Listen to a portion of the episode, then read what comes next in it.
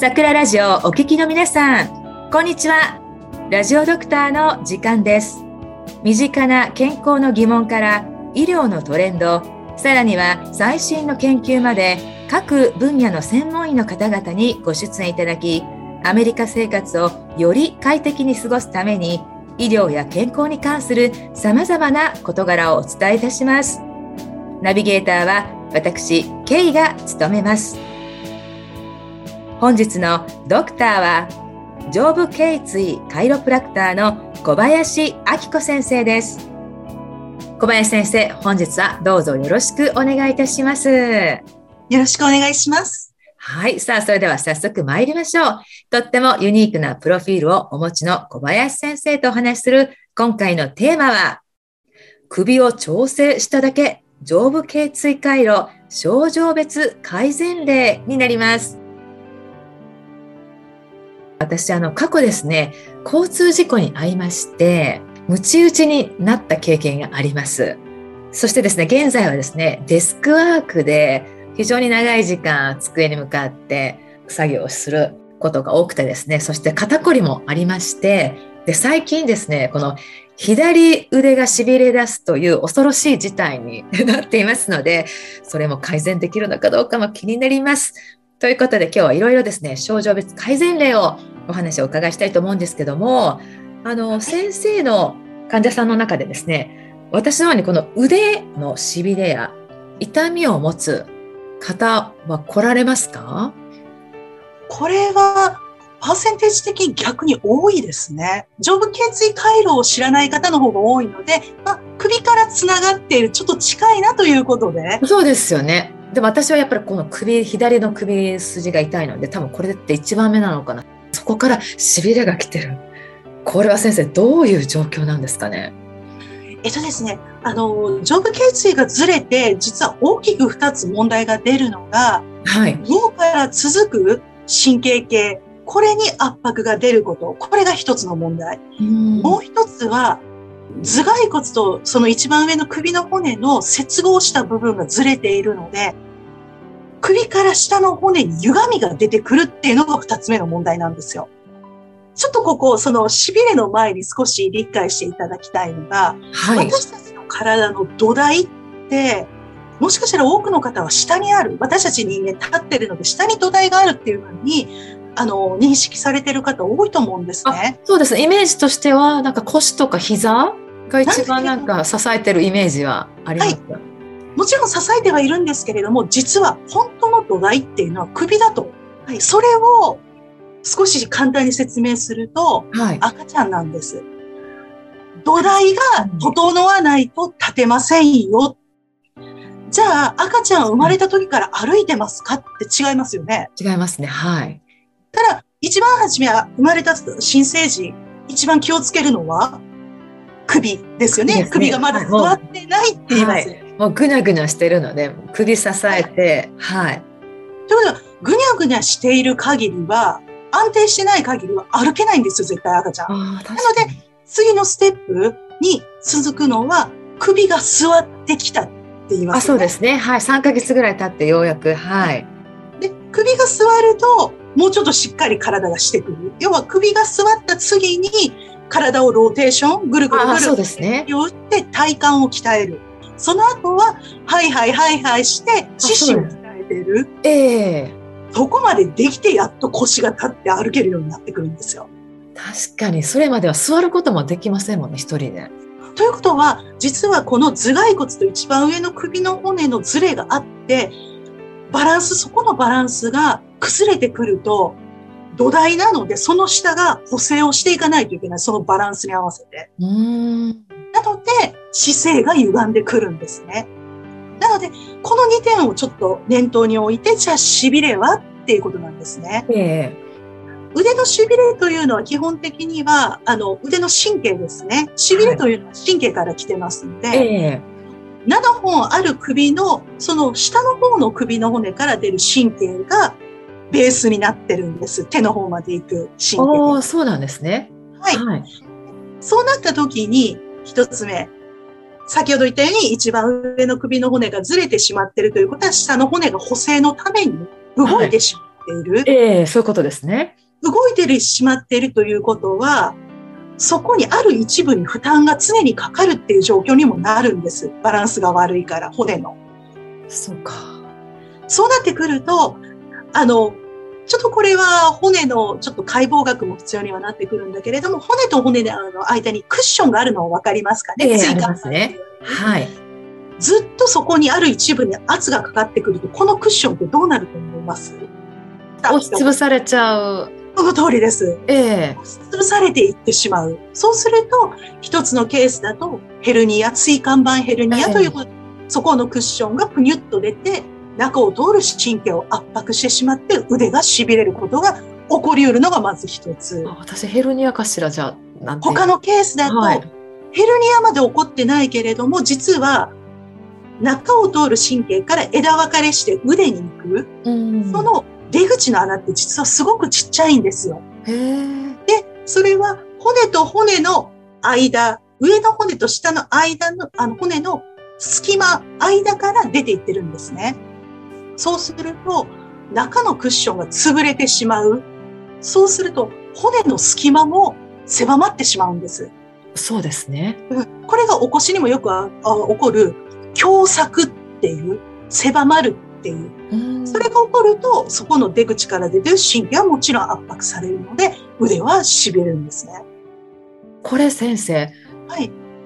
ほったらかししてるともうどんどん治療もその改善も遅れていくっていうことですよね。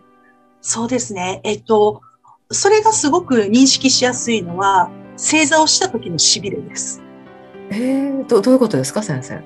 正座をした時に、要は圧迫をしてしまうんですね、その神経系を。ええなので、どんどん痺れてくる。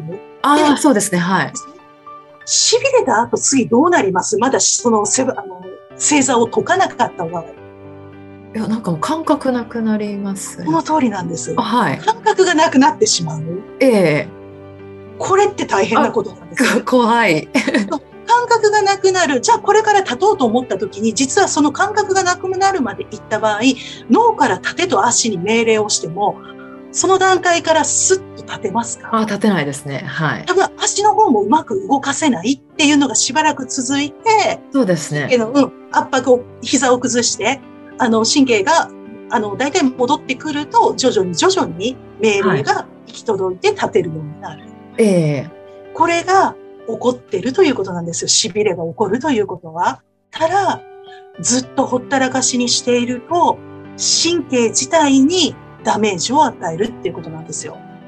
じゃあ先生これはこのケースの治療法っていうのはなんとなく私やっぱりわからないので素人のイメージからすると例えばこうコリをほぐす筋肉が固まってるのでそれをほぐしてあげる。あと首引っ張るみたいなそれぐらいのイメージしかないんですけども。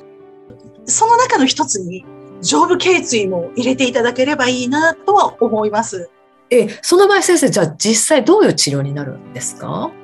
先ほど実は言ったのと同じで、頭蓋骨と一番上の首の骨の接合面がずれてるから下の骨も歪んでくるって言いましたよね。ね簡単に言えばこの頭蓋骨とこの土台をもう一度合わせてあげる。あアジャストするんですよねそうだそうだそれをしてあげれば、実は下の骨ってそれにどうしてももうついていかないといけないので、勝手に動いてくれるんですよ。なるほど。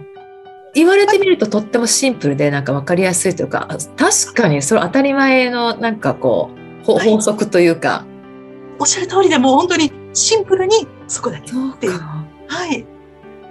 ただ、時間はかかりますよと。うん、歯の矯正って無理やりワイヤーで矯正しても、整えるのにこう2年もかかったりとかそういうふうに時間かかってますよね。そうですね。はい。それが常に複雑に動いている骨、そうですね。全体が変わっていくのでバランスを取りながら、やはり時間がかかるのは逆に当たり前なんですよ。確かにそうで時間をかけてずれたのにはい。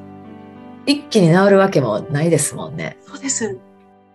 一気に治るっていうことの危険さっていうのも知っといてもらいたい。ああそうかそうですよね。急激に変わるということはそれだけ負担をかけているということにもなるので、ええ実くり治ることって非常に体にとってはいいんですよ。ああそうそういう考え方ですね。う。うんんじゃあ先生、私は時間をかけて 直さないとダメですね。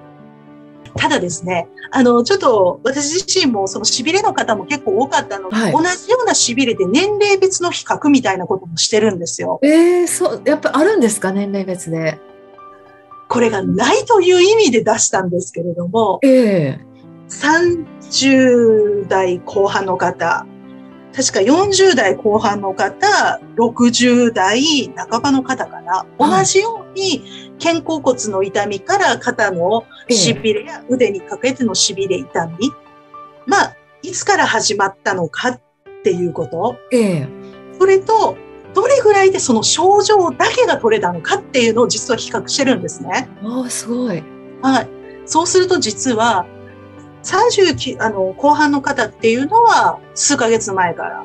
で、その40代後半の方は8ヶ月ぐらいだったのかな？半年か8ヶ月ぐらいから。はい、で、年配の方、60代半ばの方っていうのはもう1年以上っていう段階。実は症状だけを感じなくなったのは60代半ばの人なんですよ、一番初めが。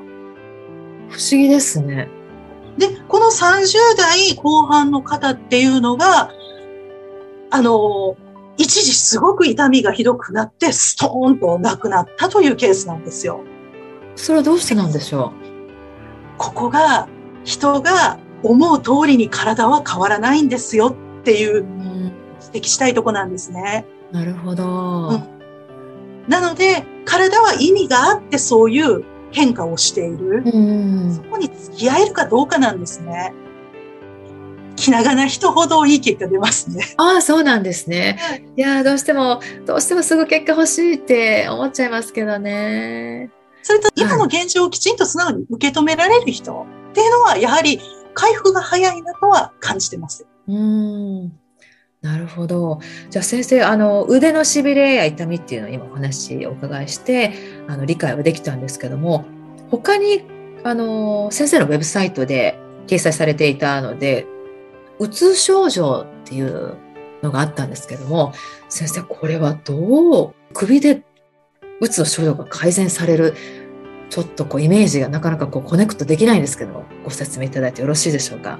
はい、そうですね。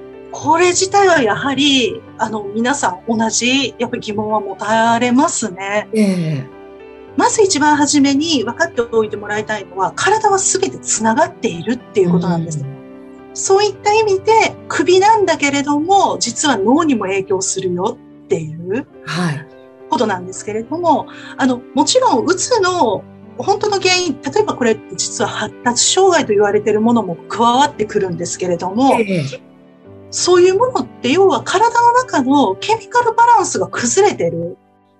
プラス、こう、コネクション、要は神経系のこういうコネクションっていうのがうまくいっていない脳そういうことかなっていうふうに感じてるんです。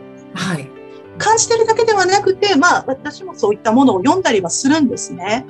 その中で簡単に言えば湧き水想像してください。湧き水、はい。湧き水って綺麗ですよね、湧き水、基本、イメージとして。そうですね、はい。湧いていって池ができてます。はい。この池、下から水は湧いてるんだけれども、ここからその池、どこかに流れる、水が流れる流れがなかった場合ってどうなります？この池。ああ、循環できないから。はい。濁ってきます、ね。きますね、はい。これに下に流れる、水が流れる道筋をつけてあげると、ここって湧き水がどんどん湧いてきて流れてっていうことで綺麗なものになっていくんですよ。そうですね。はい。実は脳自体もそうだと考えてくれたらいいかなと。私たちの脳っていうのを湧いてるんですね、ある意味。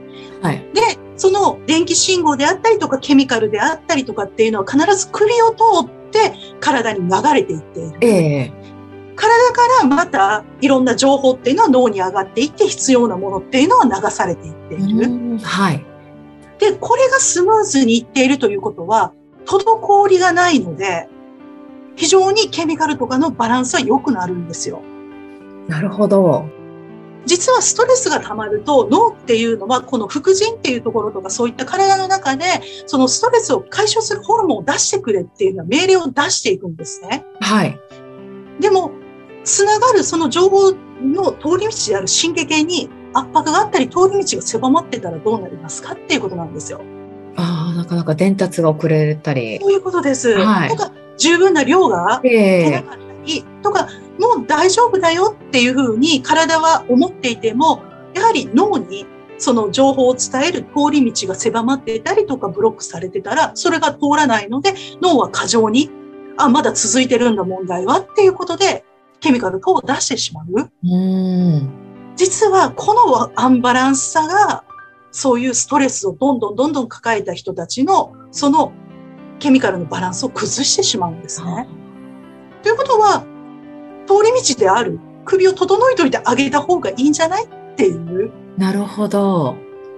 実際、もう10代の頃から、うつで薬を飲み始めて、今まで来たという40年、30年、40年ぐらいかな。ええから、アジャストメントをした時に一番初めに言われたのが、なんかこう、シャンパンのはい。蓋が取れたような、プワンっていう風な感じがしたと、本当ええすごい。流れたような感覚があったっていう風な感じで、要は通り道ってやっぱり大切なんじゃないかっていう。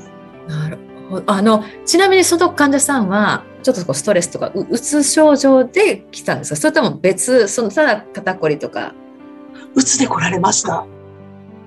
その中でやはり、あの、それだけ長い期間お薬を飲まれてても薬が効いてないという方が徐々に徐々に少し、あの、もちろん、専門の先生ともお話をきちんとしながら薬を下げていく。ああ、なるほど、なるほど。ええなので、そういった意味では、ああ、こうやっぱり流れっていうのは非常に大切で、うんこれはメンタルにも大きく影響する。実はうつ病だけじゃなくて、うちはパニック障害の方もいらっしゃるんですね。ええはい。発達障害の子供さん。この方たち皆さんがゆっくりとでも着実に、やはり、あの、そばにいる方が変わったねと認識できるように変わってはきてます。わ、すごい。ちなみに先生、ちょっとこうそういう精神的な症状の方々のズレの傾向って、なんか違うんですか？他の症状と。そう思われるでしょそれが実はあまり変わらないんですよ。えー不思議。どうしてなんだ？どうしてですか？骨的には大きくずれてるなっていう患者さんが逆にメンタル的にはしっかりしてる方もいらっしゃるんですよ。えー症状はがっつり出てるのに、はい。ここが体のすごく面白いとこだなって私は思ってるところでは正直あって、体のことは自然しかわからないっていうのはこういうことだなと。人間はどうしても当てはめようとしてしまう。うんいろんなものを。えそこでカテゴリーを作ることで安心をしてしまうんだけれども、実際は一人一人本当に違うし、こういう症状が出るからこうなんだっていうことはあんまりないですね。えなるほど。はい。先生、すすみません。ちょっと基本的な質問に戻ってしまうんですけども、首の骨が最初、あの、7本あるっておっしゃってたんですけども、これはもちろん、男性、女性、あとこう人種とか体型とかによって、骨の大きさって変わりますよね。大きくそこまで変わるっていうことはそこまではないですね、基本。こういう人種だから骨が普通よりもすっごい大きいんですっていうことはまずないです。ああ、なるほど。でイメージ、その脳を支えるその一番目の首が一番大きいイメージがあるんですけど、そうではないですか？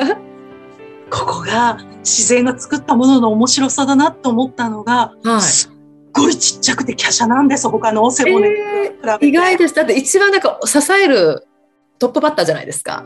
だからこう一番がっしりしてるというか、こうカーブに沿ってなんかこう支えてるイメージがあるんですけど、そうではないってことですか？そうではなくて、ただ、逆に他の背骨の骨に加え、あの、比べると、非常に柔軟性がある動きとかに。そうなんですね。ここにはすごい理由があるんだろうなっていうのをすごく感じます、私は。というのは、固まってしまったもの、がっちりしたものっていうのは、実は柔軟性がなくて壊れやすいって私はイメージなんですよ。うん、はい。でも、華奢なんだけど、そのゆとりがある、要は、固定化されてないものっていうのは、いろんなものに従順に対応できるっていうか、こう、しやすいっていうイメージはあるので、もしかしたら、ここの首の上っていうのは、それが必要なのかなっていうのは思うんですよね。なるほど。よく奥が深い。首って先生すごい面白いですね。そう考えると。面白いです。ぜひ。はい、ちょっと首勉強してみたいと思います。先生すいません。もう一つだけ質問したいんですけども、一番これも多いんじゃないかなと思う症状で、頭痛、これ首に関係してますか、はい、先生？関係はあります。やはり。これは逆にそういう患者さんがいらして、やっぱり、これは本当に改善していくのを見ていると嬉しくはなりますね。うん。というのは、特にもうちっちゃい頃から、幼い頃からもう頭痛と付き合ってきた人。はい。こういう人が本当に、あの、もう頭痛ってこれ付き合うものだと思われてるんですよ。そうですね。あの、実は私は頭痛持ちではないんですけども、あの、頭痛持ちの人がやっぱり多いなっていう印象がすごくあって、あの、今日も治療に行くとか言ってる人が多いので、今日の話を聞くと、やっぱりこれは上部頸椎回路で行った方がいいんじゃないかなと、お勧めしたいなとすごく思ってしまいました。あの、頭痛っていろんなタイプがあるっていうのをご存知ですか？そうですね、はい。あの、その中でもまあ大きくうち、あの、私とか分けるのであれば、この緊張型の頭痛。で、もう一つは片頭痛。片頭痛はこれが一番なんかなんか群発性で突然っていうような、はい、そういうふうなひどい頭痛っていうのに分けてはいるんですね。まあもう一つちょっとひどいのは、あの、薬物性、要は薬を飲みすぎていることでもう頭痛っていうふうになっちゃってるケース。先生、これちょっとあの、変な質問なんですけども、お酒飲みすぎて、次の日の二日酔いの頭痛は関係ないですよね。関係ないです。関係ないです。はい、わかりました。ナイスな質問です。はい、ありがとうございます。なので、実はこの緊張性の頭痛っていうのは、まあ、首が凝ったりとか肩が凝ったりっていうことで筋肉が引っ張られて、もう頭痛が起こるっていうことっていうのは、はい、もう姿勢がとにかく中の骨がもう歪んでしまって、プラス常にそういうふうな、あの、首に負担をかける、肩に負担をかける姿勢を続けていることで起こっている。はい。その姿勢を自分で意識して戻すことは可能なんだけれども、中の骨を整えることは無理なんですよ。はい。なので、はい、えっと、これはさすがにその外界からのこういう人の手によるアジャストメントを、あの、おすすめはします。うん片頭痛に関してっていうのは実は本当は実際何なのかってはっきりとした理由って分かってないんですね。えなるほど。まあ、血管とかをバクバクするっていう。えー、で実際にじゃあ上部頸椎でじゃあどうしてそれが良くなるのっていうのをもちろん100%は分かっていない。大きなポイントとして言えるのは、やはり全ての症状に共通して言えるのは、体はこういった症状を出すようには作られていない。体は自分の中で全てを整える力が十分あるのに、それがうまく働かないから、いろんな症状として出てくる傾向がありますよ。そういう意味で、その体の流れ、その脳の働きを十分に体全体に送ることができるように神経系を整えてあげると、実は片頭痛が本当に改善するんですよ。えー、なるほど。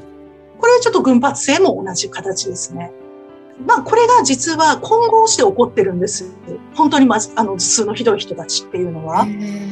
ここで薬の問題、薬が原因でも頭痛っていうのもプラスで加わってくるので、うん、そういう意味では骨格と神経系がまずは楽になること、整い始めること、はい、そうなると緊張による頭痛っていうのが徐々に取れてくるので、薬の量も少し減ってくるんですよ、皆さん。ああ、それはいいですね。なんかこう、うん、 combine してやっていくそうなんです。